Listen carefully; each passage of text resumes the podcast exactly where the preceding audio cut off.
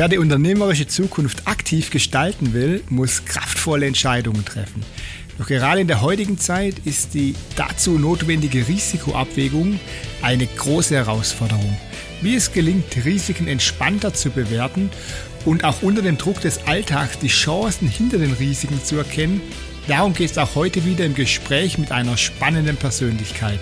Mein Name ist Achim Barth. Herzlich willkommen bei Risikoaffin, dem Unternehmerpodcast. In der heutigen Episode lernen Sie einen Mann kennen, der von sich selbst sagt, ich bin ein High Performer mit Herz. Er spricht vier Sprachen, Deutsch und Arabisch als Muttersprachen, dazu Englisch und Spanisch. Und was macht man, wenn man multilingual unterwegs ist?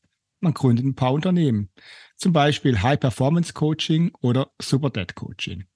Und nebenbei wird man noch hessischer Meister im Kickboxen und bildet sich weiter zum Emotional Public Speaker zum Athletiktrainer, zum Hypnosecoach oder zum Dozent für Gewaltprävention. Ja, aber wie bei jedem von uns, der Weg geht nicht immer nur steil nach oben, sondern ab und zu auch mal in die andere Richtung. Zweimal ist er dem Tod nur knapp von der Klinge gesprungen und zweimal wurde bei ihm Burnout diagnostiziert. Einmal war er 19 und einmal 34. Aber heute unterstützt er Menschen dabei zu performen, high zu performen ohne dabei auszubrennen, so wie er sagt. Und sein Motto lautet, lerne Nein zu sagen und lerne zu delegieren. Herzlich willkommen im Podcast Risikoaffin, Medi Super. Danke dir, mein lieber Achim, für die tolle Anmoderation. Äh, und tatsächlich eine Sprache äh, hast du dir und mir auch unterschlagen, nämlich äh, Sarkasmus. Ja, Sarkasmus kannst du dich auch perfekt und fließend, ne? fast schon Muttersprache. So ist es. Genau. Ja, äh, Medi, als ich dich das erste Mal getroffen habe, da hattest du ja deinen Spitznamen weg. Du warst damals also ein ganz spezielles Markenzeichen gehabt. Ne? Man könnte auch sagen, ein Tick. Ähm, du weißt vermutlich, was ich meinen könnte. Ja. Du warst der Mann mit der Maske. So ist es. Und ich meine, meine lieben Zuhörer, nicht die FFP2-Maske. Ja, zu der Zeit, äh, da hatten FFP2-Masken äh, noch ausschließlich äh, irgendwelche Handwerker an, wenn sie wo geschliffen hatten. Ähm, ja, ich weiß noch, wie heute, ähm, du, der Nils Peter, der damals immerhin Profi-Triathlet war. Richtig. Und, und, ich als quasi Ballast. Wir sind in, oh. wir sind in Cap de Pera auf den Berg hochgelaufen und das war schon ordentlich. Also an sich genommen schon eine ziemlich anstrengende Sache. Wir waren auch ganz zügig unterwegs. Aber Medi, du hast noch eins draufgesetzt. Ähm, und hast eine Trainingsmaske, also es war so eine Trainingsmaske, das Atmen Richtig. erschwert, ne? Mhm. Ähm, äh, bis zum Gipfel hochgetragen, hast dich äh, absolut geweigert, äh, das Ding auszuziehen.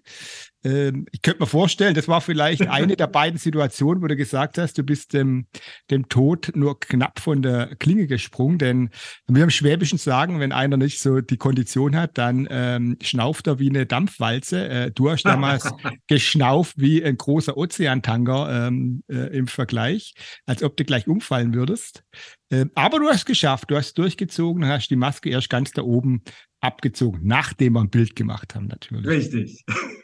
Was war denn dein Antrieb damals oder was war die Idee dahinter, ständig äh, beim Sport äh, die Maske aufzusetzen? Das war ja nicht gerade kühl damals in Mallorca. Ähm, das, das auf jeden Fall. Äh, ich hatte die Maske äh, relativ neu gehabt. Äh, es ist eine Atemtrainingsmaske, Maske, fälschlicherweise oft als Höhentrainingsmaske tituliert, aber du weißt es ja, beim Höhentraining ist die Luftmenge gleich, aber der Sauerstoffgehalt geringer. Und bei der Atemtrainingsmaske wird halt der Luftzu die Luftzufuhr reduziert, also sprich das Volumen von der Luft. Und da muss halt äh, die Lunge stärker atmen. Und da habe ich mir einfach gedacht, okay, gut, äh, ich habe halt äh, geiles Wetter, ich habe erschwerte Bedingungen und ähm, ja, tobst du dich einfach mal aus. Und ich weiß ja, wenn mir irgendwas passiert wäre, ich war ja umgeben von Profis. Von daher war ich, bin ich da in sicheren Gewässern gesprochen. Du hast ja gedacht, äh, scheiß auf die Trainingslehre, ich habe hier Profis um mich rum und so ist es. Ähm, zieht das Ding einfach nicht mehr aus. So ist es. Frau ja. Max sei Dank.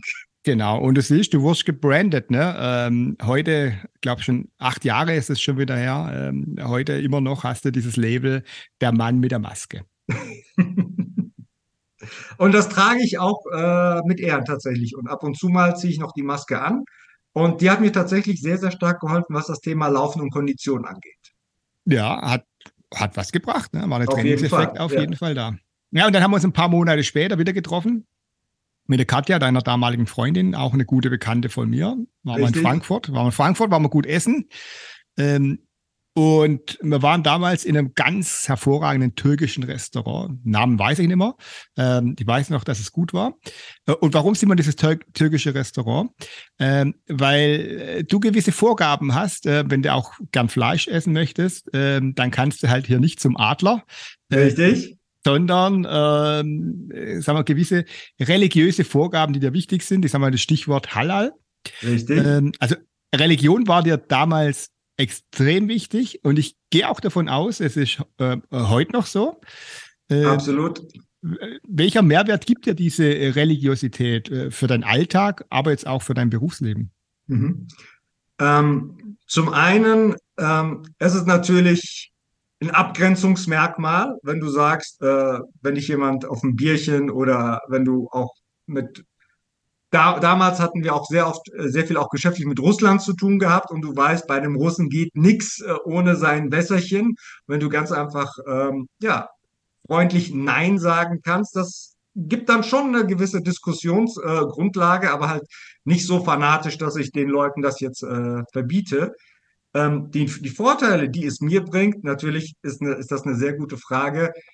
Die habe ich mir auch am Anfang gestellt. Was bringt es mir, wenn ich keinen Alkohol trinke? Was bringt es mir, wenn ich jetzt mal spezifisch kein Schweinefleisch esse? Oder was bringt es mir, wenn ich halal geschlachtetes Fleisch esse? Äh, bisher waren es für mich nur Vorteile. Wenn ich keinen Alkohol getrunken habe, ich konnte trotzdem lustig sein, ich hatte aber keinen Kater am nächsten Tag und vor allem keine Performance-Einbußen. Mhm. Äh, beim Fleisch, äh, beim Schweinefleisch, wenn du heute zum Arzt gehst äh, und der bei dir Bluthochdruck und Cholesterin feststellt, dann werden die ersten paar Sachen, die er dich fragt, trinken Sie, rauchen Sie, essen Sie Schweinefleisch. Das sind so die drei Dinge, die er gleich mal quasi abhaken muss bei dir. Okay, ist das gegeben oder ist das nicht gegeben? Und ähm, was das Halal-Fleisch angeht, ist die, sagen wir, die religiöse, spirituelle äh, Komponente noch mit drin, dass das Essen quasi gesegnet wird durch die Art und Weise, wie es halt geschlachtet wird, plus ähm, durch das Tischgebet oder bei uns sagt man Bismillah Rahman Rahim, also im Namen Gottes, des Gnädigen, des Barmherzigen. Was ich halt auch in der christlichen Welt sehr schön finde, ist das Tischgebet, um halt quasi das Essen zu segnen. Mhm. Weil es geht halt deutlich mehr, also wir sind mehr als unser Körper, wir sind mehr als unser Geist, wir sind auch noch quasi spirituell die Seele noch mit rein. Und wenn man das alles quasi äh, die Dreifaltigkeit der Gesundheit äh, zusammenbringt, dann ja, kann man ein langes und erfülltes Leben erfahren. Du kombinierst also quasi deine Religion äh, mit der äh, gesunden Ernährung und, und, und holst so quasi dein, dein Benefit raus und ganz nebenbei kannst du noch, ähm, oder zumindest mal in der Vergangenheit, wenn du mit irgendwelchen Russen Geschäfte gemacht hast, ähm, auch äh, relativ einfach sagen, warum du jetzt nicht äh, einen halben Liter Wodka trinken möchtest zum Frühstück. Zum Genau, Frühstück. und, und, und der Vorteil ist, ich weiß noch äh, am nächsten Morgen, was ich am Abend gemacht habe Ja, und wo ich unterschrieben habe. Das heißt, ihr habt immer die ganz guten Geschäfte gemacht damals in Russland. Ähm, jetzt hast du ja schon angesprochen, äh, Geschäfte in Russland. Ähm, ich kann mich noch erinnern, du, ähm, dein Vater ist Handelsvertreter. In der Firma arbeitest du auch schon, schon lange mit oder, oder wirkst damit. Ähm, lass mich, lass mich erinnern, das war Irak, glaube ich, oder über Dubai macht ihr äh, Geschäfte Richtig. mit, äh, äh, mit Irak, wahrscheinlich Import-Export-Themen. Was macht er da genau? Ähm, also ich, ich hole ich hol mal ein bisschen äh, weit, weiter aus, damit das auch zu dem Thema risikoaffin passt. Äh, Ja, ja da, fällt, da, wird- da wird mir viel einfallen zum Thema Risiko, weil wenn du irgendwelche, wenn du irgendwelche Produkte äh, in den Irak äh, importieren möchtest oder ähm, aus dem Irak raus exportieren möchtest, ich glaube, da musst du schon risikoaffin sein, äh, weil Ja. ich glaube, die Amerikaner haben da ein ganz gutes Auge drauf, was da passiert. Du, das ist, das ist ja äh, der, der Sinn, der Sinn und Zwecks äh, eines, eines Embargos ist. Das heißt, ich verbiete dir, mit jemandem Geschäfte zu machen, aber ich darf sie machen. Aber lass mal, lass mal Politik äh, quasi, quasi, quasi außen vor. Äh, mein Vater musste 1981 ähm, eine lebensverändernde Entscheidung treffen, nämlich entweder er hält an zehn gut laufenden Firmen im Familienbesitz ähm, fest und riskiert es als Kanonenfutter zu enden oder bringt sich und seine Familie, also äh, meine Mutter, mich und meine eine jüngere Schwester in Sicherheit. Und da war Deutschland ähm, ja der prädestinierte Ort dafür, weil mhm. Äh, die meisten äh, Maschinen, die damals im Familienunternehmen waren, die kamen entweder aus Deutschland, Frankreich, Italien oder Schweiz. Rohmaterialien hauptsächlich ähm, aus Deutschland. Und da war halt quasi äh, Deutschland ähm, das, das erste Ziel. Und da war tatsächlich auch die ersten sechs Monate bei der Firma Höchst ähm, mhm. quasi als, Ast, als Gast einquartiert. Und die haben ihm dann geholfen, sein Paperwork zu machen. Und dann sind wir halt in Deutschland geblieben.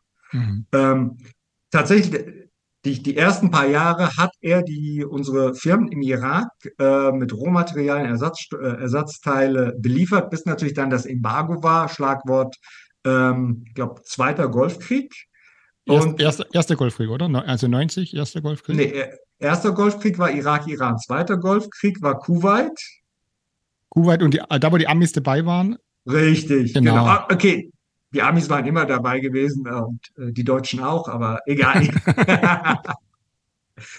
und genau, dann ist quasi dieser ähm, Strang versiegt und ähm, in der Zwischenzeit, äh, mein Vater ist Doktor der Chemie und der hat halt auch viele weitere Geschäftsfelder ähm, erkundet und eines äh, der aufstrebenden war halt äh, Gla Glasfaser, quasi das, was die Deutsche Telekom jetzt erst unter die Erde verbuddelt. Das haben wir Anfang der 90er, haben wir damit schon ähm, gehandelt, gearbeitet, äh, veredelt, verarbeitet. Und mhm. ähm, das war dann quasi auch die Zeit, wo ich quasi meine Augen im Arbeitsleben auf, aufgemacht habe. Also in den Sommerferien, da gab es halt nichts mit, du machst halt einen Sommerjob. Nee, du gehst in die Firma und tust da arbeiten und dir ein paar Pfennig dazu verdienen.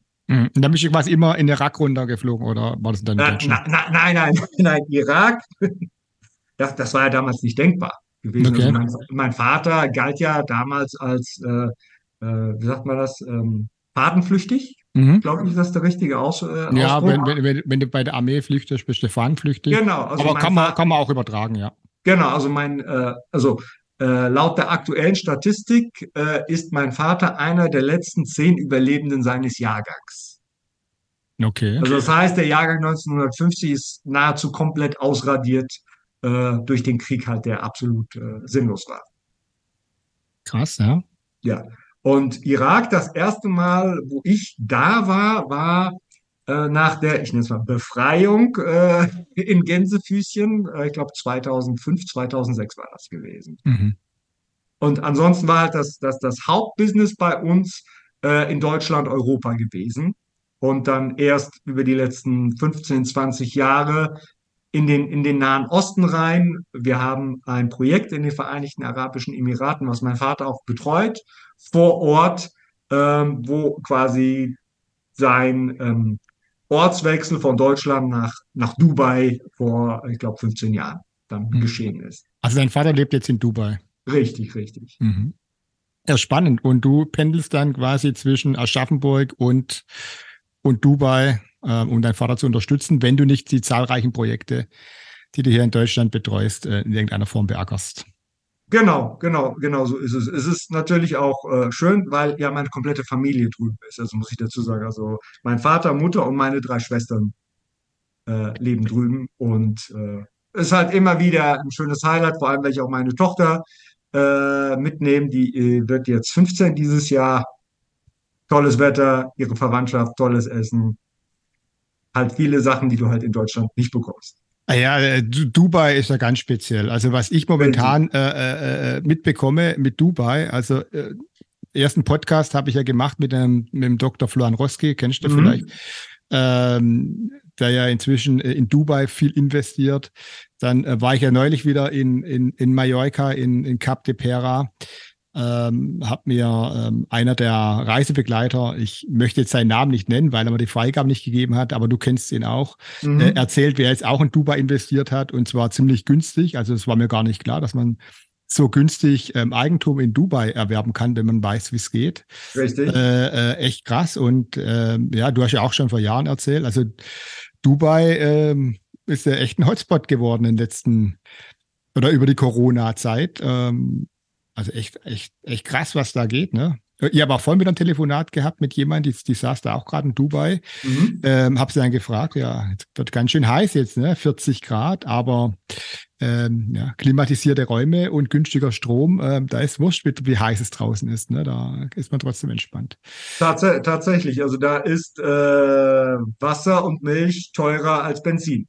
Ja, hat er, hat er auch der, der Florian gesagt, äh, als er jetzt über den Winter in, in, in Dubai gelebt hat, gesagt, ich lebe hier äh, günstiger äh, wie in Deutschland. Äh. Mhm. Er eh sparsam, ne? Da geht jetzt halt nicht in die, in die, in die teuren Läden rein, äh, sondern kauft halt ein wie Einheimische. Ja. Äh, und er hat gesagt, er lebt äh, da unten in Dubai über den Winter günstiger wie in Deutschland. Ähm, das liegt jetzt aber nicht daran, dass Dubai so günstig ist, sondern dass Deutschland halt ein Problem hat, was Energie Richtig. betrifft. Aber das soll heute auch nicht unser Thema sein. Genau. Sondern äh, ich fand es super spannend oder eh grundsätzlich äh, da mit eurer, mit euren Projekten da in, in Irak über Dubai. Aber sprechen wir mal über deine Projekte, über deine Themen. Ähm, und da komme ich direkt mal auf Super Dead Coaching. Ja. Ähm, so wie ich es ähm, recherchiert habe, hast du die äh, kurz nach, Paro äh, nach Corona äh, im März 20 gegründet. Mhm. Und da begleitest du Väter, also selbstständige Väter, die in Trennung leben, damit die ein Vertrauens- und Liebes, äh, eine vertrauens- und liebevolle Beziehung zu ihrem Kind aufbauen können. Genau. Ähm, so, so, hast du beschrieben. Und ja, die Zielgruppe ist klar. Ähm, da ist die Frage, äh, wie kommst du da zu deinen Kunden und, und wie hilfst du denen dann weiter? Ähm, wie komme ich zu meinen Kunden, äh, vielleicht wie ich dazu gekommen bin. Also viele Sachen entstehen ja quasi aus dem eigenen Schmerz heraus, äh, die du erlebst, wo du keine Lösung gefunden hast, beziehungsweise nur sehr mühselig an eine Lösung gekommen bist und dir dann einfach denkst, es muss doch leichter gehen. Mhm. Und ähm, da ich, äh, okay, mittlerweile, mittlerweile geschieden äh, bin, aber zum Glück immer noch ein gutes Verhältnis zu meiner Tochter aufgebaut habe über die Jahre hinweg ähm, und auch immer wieder gehört habe, also quasi auch durch Corona, wegen Corona, vor Corona, halt dieses, dieser ganze Stress in der Gesellschaft, in der Familie, ähm, das hat sehr, sehr stark zu äh, Zerrüttungen äh, führt und dann halt irgendwo die Väter dann äh, alleine stehen, hilflos gestrandet sind, äh, überfordert mit der Situation. Äh, und wir reden jetzt mal gar nicht davon aus, wenn das im Streit oder irgendwie anders ausgeartet ist. Also selbst wenn es normal auseinandergeht, ist es schon, schon stressig, um da einfach zu helfen. Und wie ich äh, quasi an meine Kunden gekommen bin, sei es über ja, die ganzen Selbsthilfegruppen auf den, äh, auf den sozialen Medien oder einfach äh, durch mein ähm, Daily Business, ähm, sei es äh, aus dem Personal Training, was ich damals noch äh, mehr gemacht habe, oder halt bei uns äh, aus dem Familiengeschäft, wenn man halt mit anderen Leuten äh, Geschäftsessen geht, wenn man einfach spricht, ja, wie schaut es da bei Ihnen aus? Ja, Kinder, ja, nein. Äh, ähm, und so weiter. Und ja, da ergeben sich halt einfach durch zwischenmenschliche Gespräch. Mhm. Ja, ja, ich denke, das ist auch sicher äh, interessant ein Thema, weil äh, ja, es gibt ja immer mehr dann auch Väter, die da äh, gucken wollen, wie sie, wie sie zurechtkommen, auch äh, bei einem stressigen Job. Und ich hatte vor einigen Wochen, ich weiß nicht, ob du den Podcast gehört hast, hatte ich die Raquel Stahl hier im Podcast und die macht ja, ja was ganz Ähnliches wie du. Mhm. Ähm, die coacht Frauen, die aus einer toxischen Beziehung kommen und da auch oft ja, Gewalt erfahren haben. Ja, und ähm, ja, äh, auch ein, ein, ganz wichtiges Thema und die kann sich auch äh, kaum retten vor Anfragen. Und ähm, da könnte ich mir fast mal vorstellen, dass ich euch mal zusammenbringe. Ich denke mal, wenn ihr zwei euch mal austauscht, das könnte für, für beide Seiten, also für dich wie auch für die Raquel, sicher einen ziemlich großen Mehrwert bringen. Fruchtbarer Austausch. Auf jeden Fall. Ne? Dann haben wir jetzt beide Seiten oder mal Leute, die beide Seiten betrachten. Ne? Die Raquel, die, die Mütter und, und mhm. die Väter, ne? Und vielleicht kommen wir wieder zusammen dann am Ende. Ja. Wo, wo, wobei ich dazu sage, für mich steht das Kind im Vordergrund. Äh, also, ja, das ist eh, das eh. Bei ihr auch, mit Sicherheit, ne? Bei ihr auch. Genau, also ich schlage mich da nicht auf die Seite des Vaters, sondern hau dem da auch auf die Finger und sage, du Kollege, äh, das ist ein absolutes No-Go. Äh, du bist erwachsen, deine Partnerin ist erwachsen, äh, guck zu, dass ihr das unter euch klärt und nicht bitte über den Rücken des Kindes. Ja, Weil absolut. das ist das größte Leidtragende bei der ganzen Geschichte. Oder das Kind dann nachher Dinge äh, tun muss ähm, oder mhm. ähm, äh, da leiden muss, ähm, weil sie ja, ja äh, gar nicht da, gar keine Auswegsmöglichkeit hatten. Also Richtig. kann sich äh, auf keine Seite schlagen am Ende. Genau. Ja, äh, Stichwort äh, Gewalt, äh, habe sie gerade gesagt. Äh, mhm. Oftmals spielt ja bei äh, gescheiterten Beziehungen auch äh, Gewalt, psychische Gewalt oder körperliche, also seltener körperliche Gewalt, aber psychische Gewalt so oft eine Rolle. Ähm, wenn es um körperliche Gewalt geht, da dieses Feld beackerst du ja auch schon schon Jahre. Du bist ja yeah. ähm, auch prädestiniert, ne, als ehemaliger hessischer Meister im Kickboxen ähm, und Dozent für Gewaltprävention. Gibst du Kurse für junge Mädchen und Frauen äh, in der Selbstverteidigung. War so zumindest, machst du immer noch, ne? Ähm, das ist jetzt äh, wieder ein bisschen aufgef aufgefrischt, ähm, dadurch, dass ich jetzt meinen äh, Graf Mager Instructor mache und wir also auch hier im Bereich äh, Aschaffenburg sehr, sehr stark äh, unterwegs sind. Wir waren jetzt schon ähm, an, an mehreren Schulen gewesen, haben dort. Ähm, es fängt immer mit der Aufklärung. Also ich sage, also Gewalt ist ja quasi äh, die letzten fünf Minuten von dem ganzen, äh, von dem ganzen Eck. Das ist, wenn du mehrere rote Ampeln übersehen hast und das ist quasi der Crash, der da kommt. Mhm. Einfach zu verstehen, okay, gut, ähm, wie bewusst bin ich überhaupt in der Situation? Äh, erkenne ich die, okay, im Neudeutschen würde man sagen, die Red Flags oder die roten Ampeln, die ich da gerade bin, zu, übertreten, beziehungsweise jemand anders rote Ampeln in mein, rote Ampeln in meine Richtung am übertreten ist, um dann da äh, erstmal eine klare Grenze zu ziehen. Mhm. Weil im Leben bekommst du nicht das, was du verdienst, sondern immer nur das, was du tolerierst. Ja, ich weiß nicht, ob das immer so ist. Äh, jetzt gerade bei dem Thema äh, Gewalt und Selbstverteidigung. Mhm. Also wenn man sich die Situation in Deutschland anguckt, äh, ist da Verteidigung überhaupt noch möglich und sinnvoll? Also wenn die Angreifer in Gruppen kommen, Klar. sieht schon mal schwer aus. Äh, oder wenn sie dann gleich ein, ein, ein Messer zücken, ne? was, dann, dann kannst du eigentlich äh, äh dich nur dahingehend verteidigen, äh, indem du die Füße in die Hand nimmst äh, und, so und, und das Weite suchst. Äh, von dem her, was redest du den Menschen, jetzt mal völlig unabhängig mhm. vom Geschlecht und vom Alter, äh, was sollen sie denn tun, wenn sie in so eine Situation kommen? Ähm, die Sache ist halt, wie, wie ich es gesagt habe, ähm, einfach die, die Vermeidung, indem ich ähm, verstehe, okay, gut, wo begebe ich mich jetzt gerade, in welches Milieu oder wo gehe ich gerade hin? Klar, wenn sowas wie die Silvesternacht in Köln, das ist äh, organisierte Kriminalität, da, da war keiner äh, gewappnet dagegen. Aber wenn ich halt weiß, okay, gut, ähm, ich gehe jetzt zu der Uhrzeit in, in, de, in dem und dem Gebiet, da habe ich halt meine Kopfhörer nicht drin, da bin ich, da bin ich halt äh, dabei, meine, meine Umgebung äh, besser, besser zu beobachten, um dann auch irgendwo auf mein Bauchgefühl zu fühlen. Aber wie du es gesagt hast, wenn jemand ein Messer zückt, nimm die Beine in die Hand.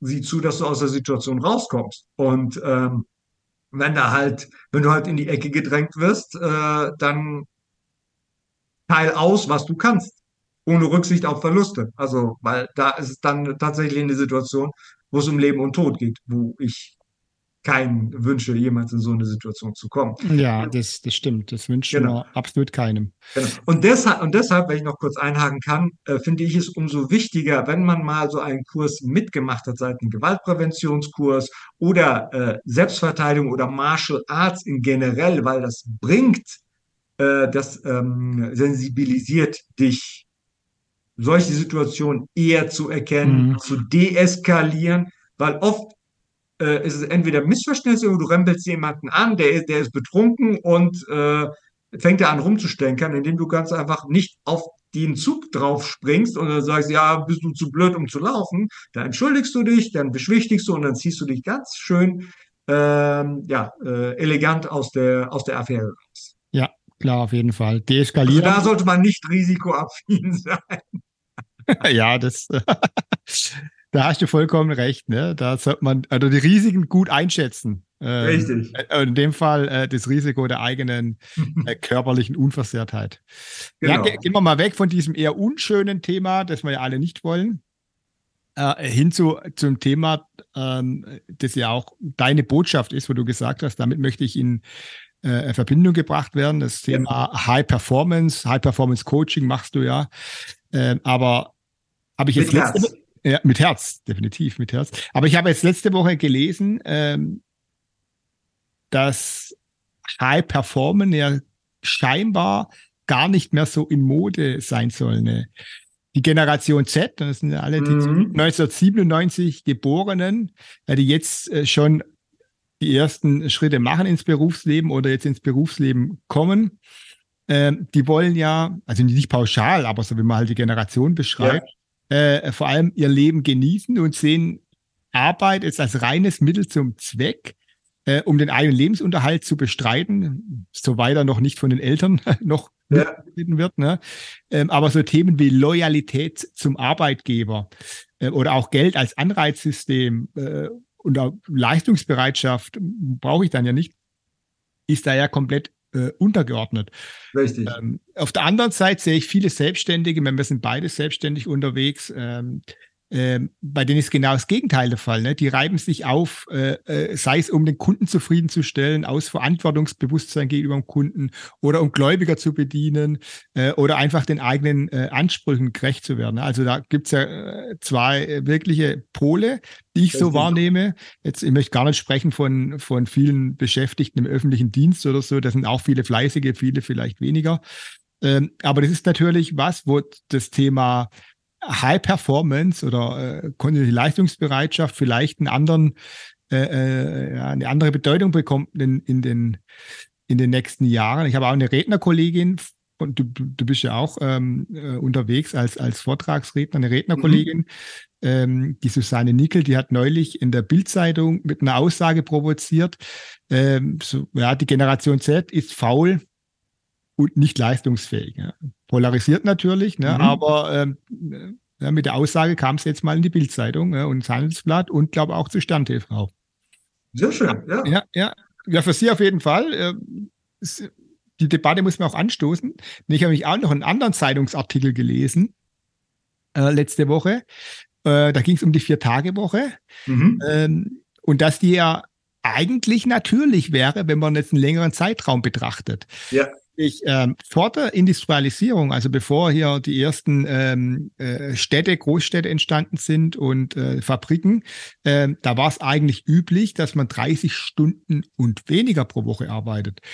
Und vor der industriellen Revolution, da hatten wir in Deutschland ähm, auch noch allein 120 kirchliche Feiertage. Dazu ja. kamen höfische Feiertage und Siegesfeiern, was das alles war.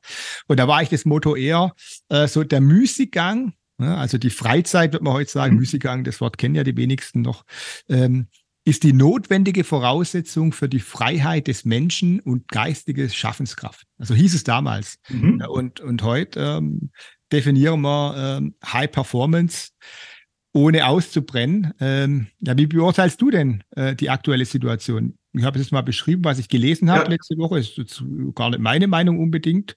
Ähm, wo entwickeln wir uns hin? Und was heißt High Perform denn heute? Mhm. Ähm, also ich steige da noch mal kurz ein bei, bei Generation Z. Ähm, ich sehe das etwas, etwas, etwas gespaltener, die Sache. Es gibt wirklich diese Extremen, die einfach nur sagen, okay, gut, ähm, ich will keine Belastung haben. Äh, Im Englischen würde man sagen, I just do the bare minimum, also sozusagen das, das, das Nötigste, um, äh, um durchzukommen, um vielleicht auch nicht aufzufallen. Ähm, ich habe tatsächlich festgestellt, es gibt eine gewisse Form von Verweichlichung in der Gesellschaft. Wenn ich zum Beispiel in Schulen unterwegs bin, jetzt mit, äh, mit, mit dem Krav Maga, äh, wo wir Selbstverteidigungskurse machen, also die Kinder, Jungs und Mädchen, können keine Grundbewegungsarten.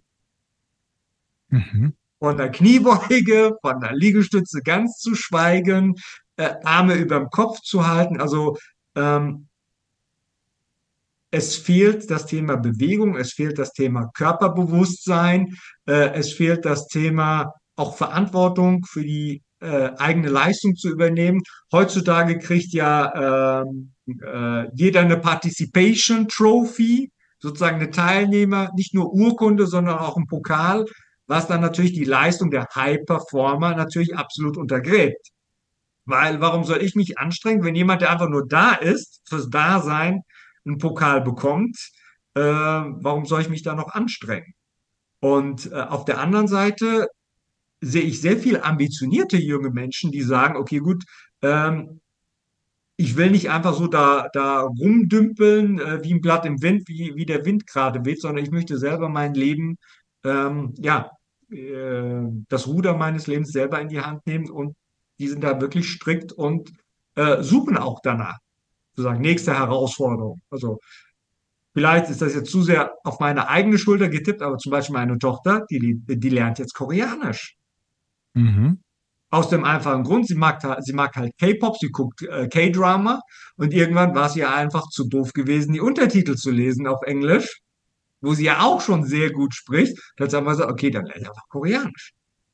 Ja, es gibt, es gibt wirklich welche, die sind extrem äh, motiviert und zielstrebig. Ich habe jetzt auch neulich in einer, äh, in einer Veranstaltung, wo ich einen Vortrag halten durfte zum, zum Thema Datenschutz, wo ich mich ja mhm. drin bewege, äh, habe ich äh, junge ähm, Studenten und Doktoranden kennengelernt, Uni Regensburg, äh, die, die Informatikstudenten, und die haben eine App entwickelt und arbeiten da jeden Tag dran. 24-7 waren auf der Veranstaltung, um das vorzustellen.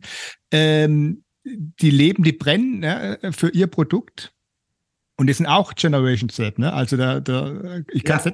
nicht, nicht pauschal sagen, aber meine Meinung ist, mhm. ähm, die Generation der heutigen Jugendlichen, das ist ja ein Produkt der Erziehung unserer Generation und vielleicht auch, ja, letztendlich der Generation äh, X, Oder also der nicht vorhandenen Erziehung. Oder der nicht vorhandenen ja, Erziehung oder Schranken oder auch der Unfähigkeit. Ich, ja, ich weiß es, ich weiß es mhm. nicht. Aber ich habe das, ich habe zwei Kinder, die eine ist 14, die andere ist 8. Äh, da bekommt man ja auch immer mit, ähm, was passiert denn in, im Kindergarten äh, in der ersten, zweiten Klasse, äh, auch bei anderen Kindern. Und da erlebst du ja die, also die tollsten Dinger. Äh, dann weißt du auch, warum warum ein, ein Josef Kraus ein Buch schreibt wie Helikoptereltern, ja. äh, weil man es ja live mitbekommt. Ähm, und irgendwann denkt man sich nur, man tut eigentlich das Kind leid, weil das kann ja im Endeffekt am wenigsten ähm, dafür. Ja, das wird echt äh, spannend, äh, wo, das, wo das hinführt. Äh, aber du sagst ja trotzdem heute, wir haben ja noch die Boomer, ne? also die mhm. Generation der 50, 50 Geborenen bis 69, die jetzt so langsam in Rente gehen, dann unsere Generation, die Xer, da, wo, ja. wir beide reinkommen und die Y, die 81er bis, bis 96er, die gibt es ja auch noch und die, die ticken ja noch ein bisschen anders. Ähm, und da sagst du, High performen, ohne auszubrennen. Richtig. Nein zu sagen und zu delegieren, das, das muss man drauf haben. Ähm, vermutlich, um nicht auszubrennen. Ähm, Definitiv. Da ist die Frage, war das bei dir schon immer so? Und du hast ja, ich habe es ja eingangs gesagt, du hast mir es äh, geschildert. Du hattest selbst zwei Burnout-Diagnosen. Mhm. Äh, eine glaube mit 19, eine mit äh, Mitte 30. Richtig. Ähm, das muss ja was mit dir gemacht haben, da muss ja was passiert sein im Vorfeld, äh, zweimal, also muss ja zweimal was ähnliches passiert sein. Ne? Genau. Und äh, dann hast du gesagt, äh, du bist auch zweimal knapp äh, dem Tod von der Schippe gesprungen. Das weiß ich nicht. Hat, hat es was mit diesen Burnout-Geschichten zu tun oder sind das komplett andere Ereignisse? Nee, das, das eine ging tatsächlich mit dem anderen einher. Also ähm, den ersten Burnout mit 19, also beide quasi wurden nicht ärztlich diagnostiziert, aber äh, in der Retroperspektive, wie Steve Jobs äh, so schön gesagt, du kannst dein Leben immer nur vorwärts leben, aber du kannst im Nachhinein die Punkte miteinander verbinden. Und wenn ich dann äh, quasi eine, eine, Revision gemacht habe, was ja auch Teil meiner Arbeit war, äh, beziehungsweise auch durch die Ausbildung bei der BSA, wo wir uns, ich glaube, das erste Mal kennengelernt mhm. haben, wo ich meine Mentaltrainerausbildung gemacht habe. Das war tatsächlich der Punkt, wo ich in meinem zweiten Burnout drin war. Okay. Und gefühlt alle, die da, die, die da mit dabei waren, äh, wir hätten alle auf die Couch gemusst. In diese Ausbildung meinst du? Ja. Mhm also gefühlt durch die, durch die Reihe und du kennst auch einige von denen auch persönlich, also auch gute Freunde von uns. Aber und das geht einmal komplett durchs komplette Gesellschaftsbild. Du hast, du hast äh, Bodybuilder hattest du drin gehabt, du hattest äh, Reisebegleiter gehabt, du hattest äh, Polizisten und Zollbeamte dabei gehabt, und dann hast du auch normale Bürohexe wie, äh, und äh, Sportler wie meine, meine Fähigkeit mit dabei gehabt, aber alle irgendwo verbunden in dem Thema Sport, in dem Thema Gesundheit. Und äh, ja, der, die, äh, das, das eine Mal war ähm, Sekundenschlaf mit einem siebeneinhalb Tonner nach, ich glaube, 19 Stunden Autofahrt. Okay. Gewesen. Also wenn ich da nicht mein Beifahrer noch dabei gewesen wäre, der mich da wachgerüttelt hätte, ich glaube, da wäre gar nichts mehr übrig gewesen. Und das andere war, da war ich bei uns äh, hier im Familienbetrieb in der, in der, in der Produktion.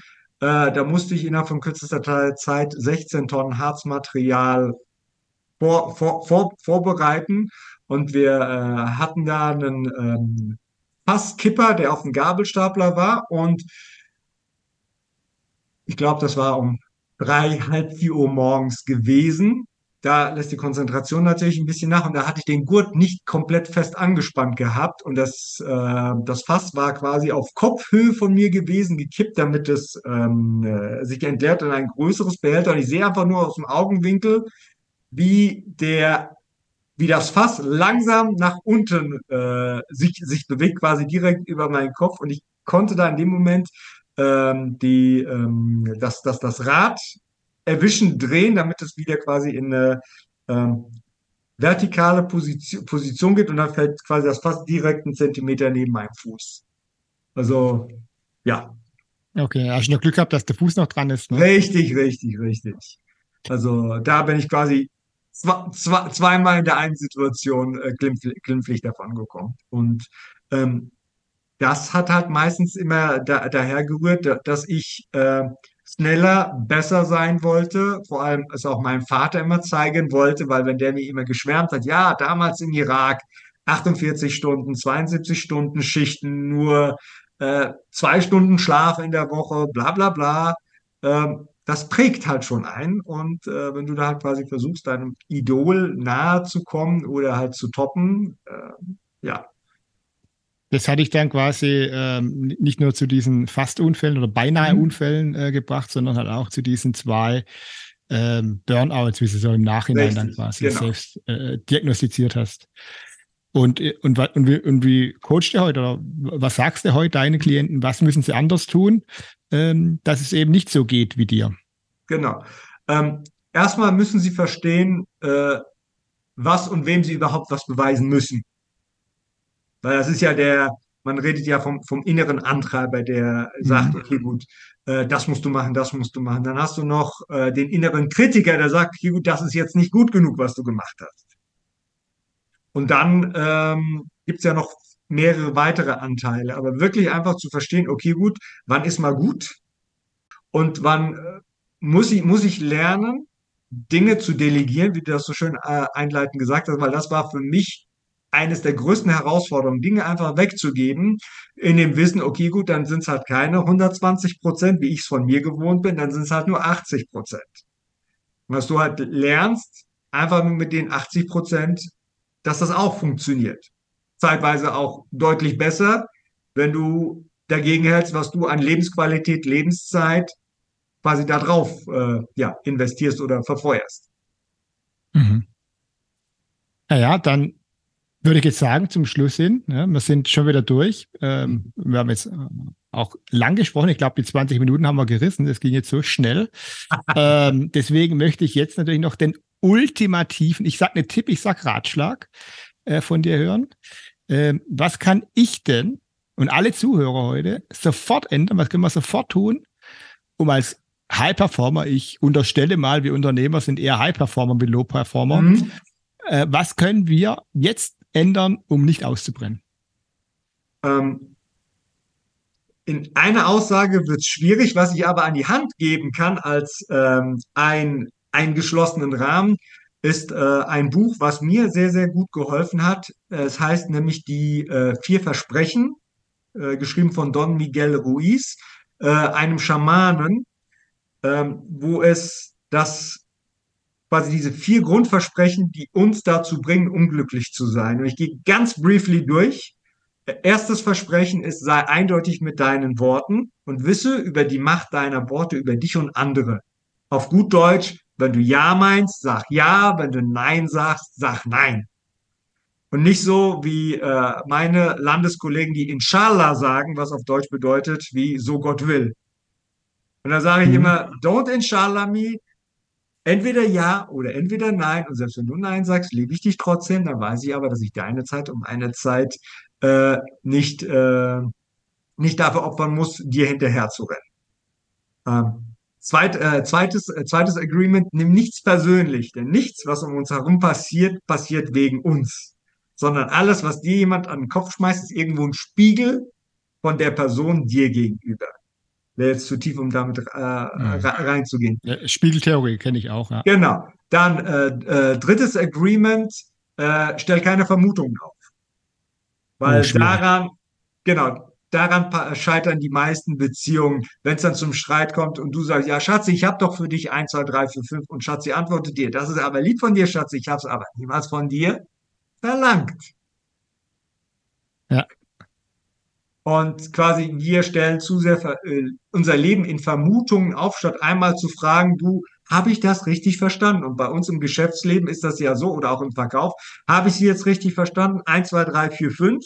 Oder habe ich was übersehen? Und der Kunde sagt, ja, Sie haben mich richtig verstanden. Dann weißt du, okay, gut, du kannst dann dein Angebot dementsprechend so machen, wie es der Kunde halt braucht.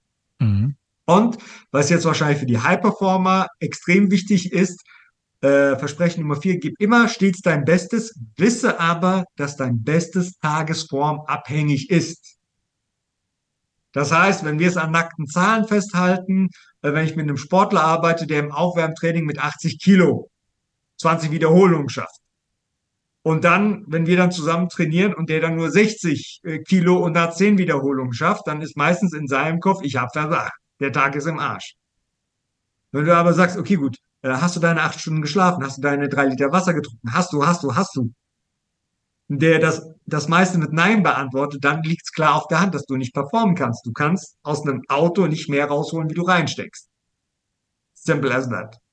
Ja, das ist doch das perfekte Schlusswort. Du kannst aus dem Auto nicht mehr rausholen, wie du reinsteckst. Medi, ich bedanke mich sehr bei dir für dieses ganz tolle, interessante Gespräch und äh, wünsche dir noch viel Erfolg bei allen deinen Unternehmungen und äh, wir werden wieder voneinander hören.